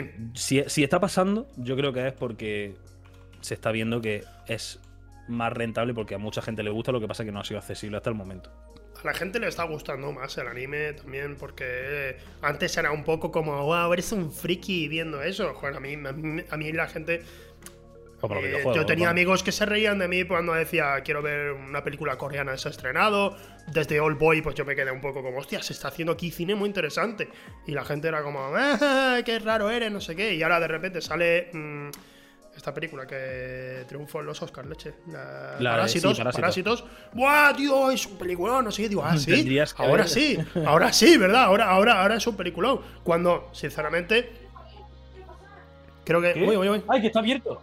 Puedes pasar. Un, un segundo, es que está Patri. A ver, Patri. pasa, pasa, pasa. No pasa nada, no pasa nada, no pasa nada, no se te ve. No se te ve, no se te ve, no se te ve. Patri. algo así. Joder, macho, pero que está. está... Está, Patri está en pelota picada. Pero que, es. ¿qué pasa? ¿Tú, tú, tienes- tú tienes el, el lugar de streaming en el pasillo entre el baño y No, la no, habitación o algo? Como... El problema que tenemos, como siempre, es mi perra, que eh, se mueve como quiere por la casa y tengo que tener la puerta, a pesar de tener el aire acondicionado, entornada. ¿Y qué Vale. es lo que pasa? Que la perra entra y si la puerta está así, hace. Ya, ya, ya. abre entiendo. entera. Claro, claro, vale, Entonces, vale, vale, vale. A pesar de que el plano ahora mismo está hacia aquí, pues Patri tiene el miedo de Sí. estar en- completamente desnuda, venir del salón hacia el baño y que todo ese sube eh, sea, sea consciente de ese cuerpazo del demonio que tiene. Vale, vale.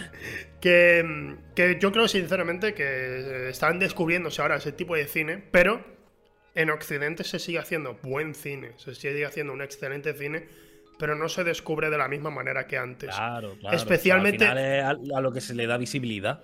Especialmente porque estamos en la década de las series. Las series de repente están siendo, no, no igual que el cine, algunas están siendo mejores que muchas películas. Y la gente sí. pues está en plan, no, pues entonces yo prefiero ver una serie antes que una película. Y hay mucha más exigencia con el cine que con las series para mi gusto. Y está ocurriendo eso, que sencillamente pues la gente está explorando otras vías, lo cual es bueno. Pero te aseguro, te aseguro que se sigue haciendo muy buen cine en Occidente. Sí, sí, sí. sí, Pero- no te digo pero- que no se haga. Hay que rascar. Hay que rascar y tienes que alejarte un poco de lo convencional porque, joder, porque lo que se estrena en cine, pues es. Que, que generalmente siempre ha sido así, que lo que más triunfa, pues es lo que más gusta al público, lo que más gusta al público, pues es lo más fácil de digerir. Pero Claro. no, pero mm, en muchas ocasiones. Bueno, que en resumen, Marvel tiene la culpa de alguna manera. eh, eh, Disney está acá, ha hecho esto y es su culpa y ya está. Yo no, no voy a ponerme aquí Puto a darte Mickey la, Mouse. la chapa. ¿eh? Y me voy. Adiós. Vale, yo también. Adiós. Y tiro, adiós. y tiro el- Hasta aquí. Hasta aquí. tiro el micro, ¿sabes? La lente. y tiro el micro. Eh, vale, pues ahora tengo que moverme aún más todavía. Vale, me voy a cargar. ¡No! ¡Por Dios! Así que a esto se referían con el enfoque dinámico de la cámara. Sí, sí, a ver. Voy a bajar y ahora sí. Eh, que, bueno, y ya, por- pues no sé, yo esto por, por co- como amigo yo te digo, ve más cine porque hay más cositas por ahí, pero Sí, no, pero sí, escúchame, que yo veo mucho cine, me, me gusta mucho. Es lo que te digo, no he perdido esa costumbre de decir, voy a intentar ver una película diaria. Lo que he perdido es el tiempo de ver la película diaria. O sea, si yo siguiera siendo un estudiante, lo mismo me metía en Netflix, Prime, HBO y todos los días me mm, metía una película por el culo. Pero ahora coincide que si quiero ver una película, lo tengo que hacer en pareja porque es prácticamente el tiempo libre que tenemos. Eh, tiene que gustarnos a los dos, tenemos que ponernos de acuerdo una hora, tal. Y muchas veces acabas diciendo, "Pff, pues no vemos nada, vemos o vemos una serie, que al final son capítulos de 20, 30 o 60 minutos. eh, puedes más o menos llevar cierta recurrencia diaria. Sí. Es como lo que tú dices, ¿no? Es, es el producto que a día de hoy más mimo está recibiendo por parte de, sí. de la industria. Sí, sí, sí, sí. Bueno, eh, en esto tengo que decirte una cosa, recuperando lo que dijiste en el primero. Te re- O sea, si que vale que no ves cine así, que a lo mejor porque no esté, que está gastadilla la cinta y eso. Pero no te pierdas cosas como de los hermanos Marx, por ejemplo, o el cine de Buster Keaton, o cositas Me lo así. voy a perder. ¿eh? Te voy a recomiendo, te recomiendo que lo veas, tío. Era, bueno, Es que mi barrera de entrada es lo que te digo, que ya no solamente mis gustos, sino que también tiene que coincidir con los de mi pareja. Y fíjate que si yo siendo, yo siendo productor audiovisual, gustándome el cine, me cuesta mucho ponerme, imagínate una persona que simplemente ve por divertirse. pero sí, Es complicado. Es complicado. Dile a Patrick que vea otra cosa que no se ataque a los titanes y ya hablamos.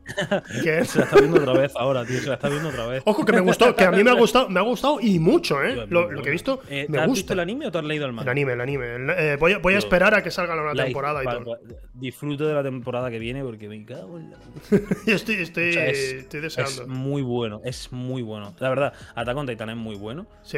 Ojo, eh, otra opinión impopular. Impopular tampoco, eh. No. Opinión sobre Patricia. Patricia, por favor, deja de ver Titan. es la ya. quinta vez. Y el otro día, mira, tocó. Mirad, a que parezco la titán hembra. ¡Ya lo sabemos! ¡Ya lo sabemos! Tocó pagar el Prime el otro día, el anual, y le dije, oye, Patri, son 36 euros, me ha echado un cable. En plan, porque siempre lo he pagado yo. Digo, Sí. últimamente estamos viendo más Prime. Yo qué sé, pedimos cosas por Amazon. Sí. ¿Te, te animas a pagarlo? Es que yo no veo muchas cosas, no sé qué, es que no, es que lo usas tú nada más. Al día siguiente me pidió la cuenta para ver otra vez Attack on Titan, porque ahí es donde está Attack on Titan. Me cago en la puta, tío. Attack on Titan es buena, sí, pero coño, para verla cinco veces, disfruta una vez de la historia, muchacha, y, y quédate con el recuerdo bonito de haberla descu- descubierto. Ojalá, eh, ojalá poder resetear la mente, tío, y decir, pum, me olvido. Con muchas de películas, de ¿eh? iba esto. De muchas Con películas, muchas- muchas series de los que ya sabes el final y volver a disfrutarlo. Ojalá se pudiera, tío. Volver Ojalá a ver- algún punto de eso. Siempre pienso en volver a ver por primera vez Parque Jurásico, tío. Sería. Sí, sí, sí. Un montón de clásicos de decir. que además en la pantalla, en plan en cine. En, en Sí, un sí, puto sí, cine, sentarte y decir. ¡Hostia puta los Rohirrim! ¿Sabes? Sí, plan, sí, ahí, sí. oh. Eh, Flipante. Bueno, Ojalá, ¿ti- ¿tienes, ojalá. ¿tienes alguna otra opinión o con esto ya está servido? Estaba pensando ahora que ojalá tener Alzheimer para poder disfrutar de esta película. Igual eso cuenta como tal, o sea, pero igual es como muy heavy. pero no, Sí, aparte no, de eso, déjalo, no déjalo, déjalo. Vale, pues entonces hemos tenido cuatro opiniones. Dos primeras que las considero que sí pueden cancelarte. Y otras dos que, bueno, también. Bueno, sí. Yo creo que la- las dos últimas están a la orden, a la orden del día. Eh, desde ahora. Poco a no- poco. de- desde, desde ahora mismo, esto lo comunico al público, no voy a poner puntuaciones como hacía antes, voy a ser más conciso porque voy a subir una clasifica- clasificación semanal a Twitter para ver eh, cómo van la- las puntuaciones y tal. A ti te voy a poner un 6. Eh, es- ha sido agresivo mm, al principio y tal, pero de luego pues tampoco tanto. Y también es que la primera, por ejemplo, la primera queja que has tenido mm, es una queja que nos importa a los que vemos mucho cine. Al resto de la gente. Decir Al que nos importa una mierda, Fran. aparte, aparte nos importa una mierda, pero bueno, que si la suelta es como, ¿qué tontería has Claro, dicho? claro. ¿Qué Sí, es que tontería es has dicho? Pero dicho. tampoco. Es que tampoco es justo lo que te he dicho, que esto a lo mejor es cancelómetros si Sí. eres Carlos Bollero. Sí, esa, esa, esa. Eh, vale, así que bueno, es una puntuación, está bien, tranquilo, no, no es una mala puntuación. No- acostumbrado a ese tipo de puntuaciones. ¿no? Así que, así que nada. Y bueno, vamos a pasar ahora a la nueva sección del programa, la cual no tiene ningún tipo de elemento overlay preparado ni nada, es sencillamente pues el overlay de siempre. Pero lo vamos a pasar guay. Vamos a ver críticas de Film Affinity. Críticas de Film Affinity. Por ahora la he llamado así porque no tengo nombre para la sección, ni tengo intro, ni, ni nada, ¿sabes? No, es, es una cutre es lo que he hecho aquí. Pero quiero probarlo y creo que va a gustar mucho. Básicamente, Soy, soy tu cobaya. eh, tengo cuatro críticas, ¿vale? Son de cuatro películas de Film Affinity. Todas son negativas. Tienes que descubrir cuáles son críticas de verdad de Film Affinity y cuáles me he inventado. Cuáles a lo mejor Vale. soy- a lo mejor estoy dando mi opinión incluso. Ojo Venga. con esto, ¿eh? Ojo con esto. No puede ser. Así que venga, vamos a empezar. La primera crítica es de la película Operación Camarón. ¿Vale? No, no voy a leer film. No voy a elegir, no voy a elegir, eh, o sea, voy, voy a elegir una parte de la crítica, no voy a leerla entera, porque si no aquí estamos hasta... Porque la gente claro, en, en Film Affinity son muy intensitos Sí. y claro, tienen que escribir muchísimo. Vale, título de la crítica. Operación Mojón. ¿Vale? A destacar, a destacar de la película. Punto a destacar de la película. No sale Santiago Segura. Literal. Esto, esta crítica, ¿crees que es, que es real? ¿Crees que está en Film Affinity?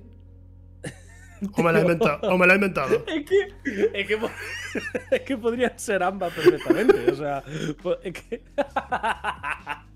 O sea, en Operación Camarón no sale Santiago Segura. Es una peli de Santiago Segura. pero no Puedo, sale Santiago puedo Segura. darte, puedo darte más datos de la crítica si te hace falta, ¿eh? Venga, dame, dame una línea más, dame una línea. Vale, a ver. Habla de cosas malas en esta parte, ¿vale? ¿De acuerdo? Vale. Eh, voy a coger una parte, por ejemplo. O sea, lo de a destacar no sale Santiago Segura era positivo. Sí, eso era, eso era positivo. Cosas negativas que dice. Estereotipos españoles. En ocho apellidos vascos hacía gracia. Ya no. Tío, te voy a decir te voy a decir que la crítica es real.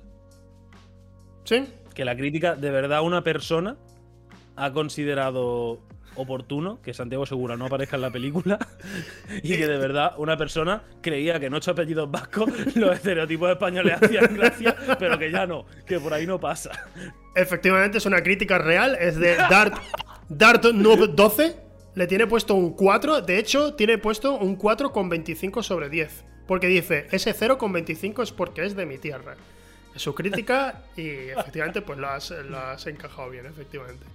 Vale, de acuerdo. Vamos con la siguiente. Esta es de puñales por la... No, espera, no. No, la tengo por orden. Harry Potter. Porque también me dijiste que buscará críticas de Harry Potter. Sí. Título de la crítica. Mejor que Marvel. Ojo, eh. Extracto, Conciso, extracto, eh, al grano. extracto del primer párrafo. La verdadera saga que te hace sentir cositas en el estómago, no como la saga del ratón. La saga del ratón. La saga del ratón, claro, porque creo que se refiere a. por Dios. A cuando en Marvel, que lo lleva Disney, pues saga del Ah, ratón. Mickey, ¿sabes? claro, el ratón Mickey. Mickey. vale, vale. La saga del ratón. Dame, dame otra línea, dame otra línea. Otra línea, te voy a decir una cosa negativa sobre la película. Es veraz solo a ratos. Eh, creo que se refiere precisamente. O sea, porque no tengo. Creo que se refiere que no. Me imagino que es verosímil, ¿no? En plan que No, eh, que, que creo. No sé, me da la sensación de que se refiere a cuando no es. ¿Cómo decirlo? Que no, no es como en el libro. Me da la sensación de que ha querido decir Mm. eso. Pero claro, es que tienen que usar palabras. Veraz. Tienen que usar un, cierto tipo de Pero es que- vocablo.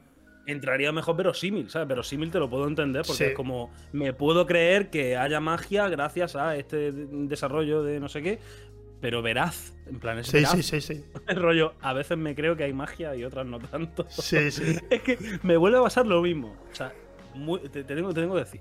Te alabo como presentado, muy bien buscadas las críticas o muy bien inventadas, porque de verdad no sé distinguir entre la realidad y la ficción.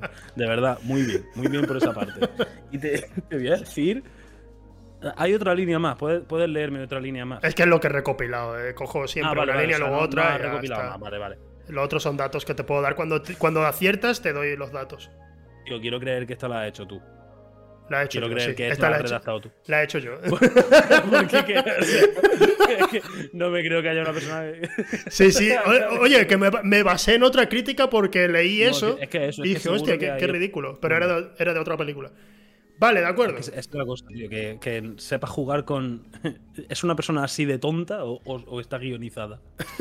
Claro, es que, es, que es, es eso, es realmente la realidad a veces supera la ficción en cuanto a subnormalidad. Pues, No, no, vamos a- eh, de vamos verdad, mi, enhorabuena, ¿eh? Mi enhorabuena hasta el momento. Your Name, la película Your Name, Vale. anime. Título, de, este es muy bueno. Título del- de, de la crítica. Nadie ha preguntado por tu nombre. A nadie le importa. Sí. De la crítica. No puedo con los japos y sus películas que van de profundas y solo son aburridísimas. Esta es toda la crítica. No hay más. A ver, es que. Yo me, me- me voy a fijar en. Tienes que mirarme a la cara. Esto es en- como jugar al póker. tío. Claro, en el desarrollo del personaje. Yo me voy a fijar en el desarrollo del personaje. El desarrollo del personaje es alguien occidental, seguro. occidental, seguro. Con un pequeño tinte racista. Los japos hacen películas de mierda. No puedo con los japos, además que lo dice así. Y además, sarcástico. Es una persona sarcástica. Porque ha dicho, nadie ha preguntado por tu nombre. Sí. Es es una persona que ha decidido intentar ser gracioso desde el primer momento, desde el título. Sí. Soy más original que la película. Claro, claro. Mm, esperaría, esperaría que lo hubieras escrito tú, pero voy a jugármela y voy a decir que esto de verdad alguien lo piensa. ¿Piensas eso? Me gustaría que fuera una opinión tuya, pero es que, visto lo visto, Sí. visto lo visto, quiero, quiero jugármela a eso. Quiero jugármela a que es una opinión real de Film Affinity, una crítica constructiva. Es mía. El- o sea, no, no he visto la película en realidad.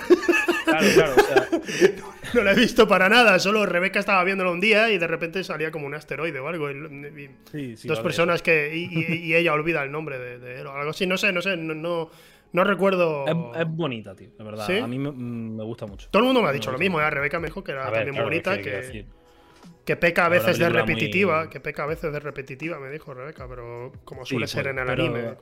A mí me, me gustó bastante. Se hace amena, tal, no sé qué. Pero es que es lo que te digo, tío. Podría ser perfectamente mi tío Paco escribiendo una review de, de Your Name. ¿sabes? No, no he entendido nada de, la- de lo que decían. Tuve que verme la doblada al español. Vale, vale. Venga, y ahora vamos con la última crítica. Que es de Puñales por la espalda. Película que también me dijiste te gusta mucho. Y que querías saber críticas de Final Infinity sobre ella. Oye, una cosa, quiero hacer un inciso. Sí. Las cuatro películas que te dije no es que me gustaran, ¿eh? Que has dicho que también me. me- No, que me la dijiste esta te dijiste, que me dijiste, no. Claro, pero- claro, claro. qué sé. Operación Camarón, me te- dijiste que porque te es interesaba saber su. tampoco es mi saga favorita. Ya, ya, pero que Operación Camarón quería saber una crítica de la Claro, película. claro, me dijiste. claro. que eso no- Efectivamente, Va, efectivamente. ¿A ti te gustó Puñales por la espalda? Te- te- Yo me gustó bastante, ¿eh? O sea, me pareció. Bueno, me pareció lo que es un Cluedo IRL, ¿sabes? Un Cluedo sí, sí. en la vida real. Sé que estás en contra de ver películas que no tengan una remasterización bien hecha y tal, pero hay una película. 2000 en adelante. hay una película de Cluedo, literalmente se llama Cluedo, y es muy, pero que muy interesante porque fue muy experimental lo que hicieron con la parte final. Si quieres luego te lo cuento, si no te interesa pasa y ya está. Pero bueno, es muy interesante esa película y por supuesto Un cadáver a los postres, que es una de las mejores comedias que se ha hecho nunca. Vale, Ese tampoco lo conozco. puñales por la espalda. Puñales por la espalda. Título de, de la crítica. Si el director es el mismo que el de los últimos Jedi, puntos suspensivos. Ese es el título, Sí, sea, no hay. sí, sí, sí. Nada bueno se puede esperar.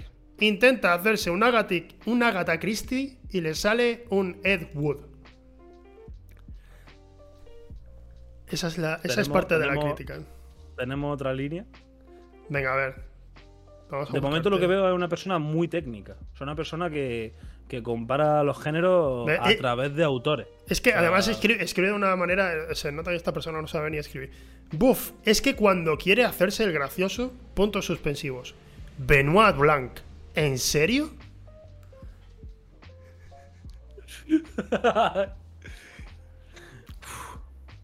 ¿Crees que, ¿Crees que he metido solo una crítica real de Film Affinity y tres que son mías? ¿O crees que he metido dos y dos? Es que podría serlo, tío. Lo- estoy Esta es la última, ¿vale? Son- los. Esta es la última, son Claro, cuatro claro. críticas, así que bueno. estoy jugando con, con los porcentajes, ¿sabes? Como cuando en un examen tipo test decía, "Ah, he puesto tres veces A, no creo que sea A ahora, ¿no? Eh, yo te diría que esta la has inventado tú, pero es que también. Es que, es que están, están muy bien cogidas, tío. Es que la- ambas posibilidades están a la orden, ¿no? O sea, podría ser perfectamente que un gilipollas hubiera escrito eso completamente en serio. Pero voy a decir que la has escrito tú. Que Es- la has jugado con un 3-1. Estopa Caldeiros a Coruña, España, le tiene puesto un 2 en Film Affinity. tal cual, tal cual. Entre otras cosas que dice, la, la película resulta carente de interés previsible y aburrida. El guion es una broma de mal gusto, no mantiene ninguna clase de tensión. Eh, cuando intenta hacerse el gracioso, pues eso, como en los últimos Jedi. Y digo yo, ¿esta gente ha visto cine clásico? Dios. Este es de los que se ofendería por mi afirmación de que no me gusta ver películas. Sí, sí, sí. Este, este va a tu casa y te revienta. o Ese es el nicho, ese es el nicho. Va a matarte, este, da- dalo por hecho. Vale, pues eso, pues has conseguido dos de, dos de cuatro. Un 5 raspado. Mm, Está bien, está bien, más o menos pues has podido hacerlo, pero vamos. Estamos aquí probando y yo creo que es un juego divertidillo así para, para, para esta mierda. Es donde mejor me lo he pasado a nivel de humor. Ay, ay. Hay muchas críticas de mierda aquí en Film Affinity, ¿eh? sí, o sea, sí, por eso es que yo creo que ha elegido muy bien, tío. O sea, creo que es un formato ya como productor audiovisual. un título, un título te, lo, te lo digo de verdad. O sea, creo que es muy buen formato y de verdad que me lo he pasado muy bien. O sea, no, no ha sido nada fingido. Cuando me ha hecho gracia, me ha hecho gracia de verdad. No como el resto del programa, sido un poco mierda. el resto ha sido una mierda, pero esto está guay. Vale, vale, genial. El, el tema con, con- con esto, tengo que decir una cosa. Y es que esto es un poco una sección prima, prima hermana de un, programa que me encanta, que es Tom Cruising, al que estuve invitado, y que lo llaman Randy Mix y Beñati Turbe. Para los que seáis de los que estuvieron viendo No hay peli mala, el programa que teníamos de cine, pues son buenos amigos míos. Y ellos tienen una sección en la que siempre recuperan una crítica de Film Affinity sobre una película, la película que estén analizándolo. Y les dije, oye, no os importa si os si transformo un poco esta sección porque me gusta mucho y la hago de una manera eh, más para tomar el pelo y eso, y ya salió esta mierda. Estoy deseando un día inventarme yo, inventarme yo todas las críticas de Film Affinity. ¿sabes? Las cuatro se han inventado. podría haberlo hecho, tío. Es que yo estaba intentando meterme en tu cerebro, en el decir. Habrá sido tan hijo de puta de que todas son inventadas, ¿sabes? Pero es que es, que es muy difícil. Es muy difícil distinguir cuando una persona es subnormal o a propósito guionizada como una subnormal, ¿sabes? Exacto. Claro, e, e, es, complicado, es complicado. Que mm, con la película esta de Cluedo, lo que te iba a decir antes, es mm. que la, la peli se estrenó en cines en Estados Unidos. Claro, termina la película y el asesino es el mayordomo, por ejemplo, ¿no? Pero tú le preguntabas a alguien de una ciudad cercana, ¿qué te pareció la película? Y dice, está muy bien, está muy bien. No esperaba que la asesina fuera la chica pelirroja. Vamos, que le dieron varios finales y lo estrenaron por... Estrenaron la película con tres finales distintos por todo Estados Unidos. Y la gente estaba hiper confusa. No, no, yo este, no, no, no, este no es el final, el final es este. Claro, es el jueguecito de que como cuando juegas a Cluedo, mm, el asesino en realidad puede ser absolutamente cualquiera de ellos, ninguno de ellos es bueno, cada vez que juegas puede ser cualquiera de ellos, así que jugaron con eso y hicieron tres finales distintos. Y es, es, es muy original lo que hicieron. A nivel de experimento, oye, a nivel de cine, a lo mejor dices, me cago en tu puta madre que he pagado aquí para. ¿sabes? Pero a nivel de experimento, así visto, echando la vista atrás, está muy guapo. y es una película, además, divertidísima, es muy buena. Prefiero un cadáver a los postres porque es un absurdo, ya que es, es demasiado. Cáncer, película que realmente no podría hacerse a día de hoy porque. Eh, diga, porque. La sociedad. Porque, porque salía, un, salía Peter Sellers, si mal no recuerdo, haciendo de persona asiática. Y claro, entonces no. No, no, le pongo cara. Peter, Sellers, la pantera rosa. Pero no la versión nueva que ah, hacía Steve Martin. Ah. El Guateque también ha hecho muchas películas. Claro, claro, como. Ni idea, pero si su foto está en blanco y negro, claro, muy no, claro, es que no, era, no era en blanco y negro lo que hacía, pero claro, no está, no está en 4K. Entonces, pues estarás confuso. Sí, sí, sí. Te cagarás encima, ¿no? Verás y dirás. Eh, no entiendo esta, esta poca resolución. Y... Achinando los ojos, en plan, oh, Dios, no veo, no veo. Ampliando a tope con el zoom. Que bueno, ¿te, ha gustado el programa? ¿Te lo has pasado bien en general? ¿Solo la última sección? O solo... Se, me, ha hecho, me ha hecho muy ameno, tío. O sea, a mí es que me gusta mucho eh, hablar de, del campo que conozco. O sea, no considero que esté especializado ni muchísimo menos en cine. Pero, joder, al principio, o sea, hablando de que no se quede si autónomo, de que si no se quede y tal, eh, quede la producción, realización, luego ya como que lo vamos metiendo con el cine y tal, creo que es un, buen programa, tío. O sea, creo que ha quedado muy guay. O sea, porque al final es trasladar nuestras vivencias y luego ya hablar un poco más técnicamente de cine. Entonces me lo he pasado muy bien, tío. Ha sido muy ameno, muy ameno. Gracias. Gracias, gracias, Frank. Y de, verdad, eh, hago hincapié, eh, muy buena sección la de Film Affinity, tío. Sí, te ha gustado. Ya verás, porque es que no, he tenido tiempo, porque ha sido una sección que se me ha ocurrido así durante. Digo, oye, ¿y si hago esto? Porque lo del menos. el de. Antes había una sección que era menos de un 6 de Film Affinity, donde analizaba, recomendaba una película que tuviera menos de un 6 y decía, oye, esta película en realidad es mucho mejor de lo que la gente de Film Affinity dice. Y entonces, pues la mm. recomendaba. Pero eh, dije, tío, o sea, ¡eh! Pero, pero me, me censura Film me encanta que te solidarices siempre. Claro, claro, empatía, tío. Empatizo contigo, tío. Que, mm, que, sencillamente, pues dije, tío, o sea, es como yo un rato ahí hablando, y digo, voy a intentar hacerlo esto más entretenido, y se me ocurrió hacer esta sección y ya está. Es una tontería, pero bueno, veo que gusta, así que para adelante. Eh, nada, pues tío, pues muchísimas gracias por haber venido, Fran, de verdad. Nada, coño, gracias a ti por haberme invitado. No, no, gracias a ti. Ahora sí, el resto del programa. No. Gracias a ti, Fran, gracias a ti. Nos vemos la semana que viene. Nos vemos. Puedo ponerme el micro en SMR. Adiós, chicos. Hola, hola. ¿Has escuchado alguna vez cómo he hecho, cómo he hecho agua con una botella? No. ¿Sabes? Algo así. Y ahora mismo no me sale del todo bien, pero. O un helicóptero. Así. Y a ver el agua, ¿cómo haces tú? Espera, espera, espera. Es- tienes que subirlo, tienes que subirlo. A ver. Está muy bien. Pero bueno, ya no le escucho nada, pero sigue haciendo eso.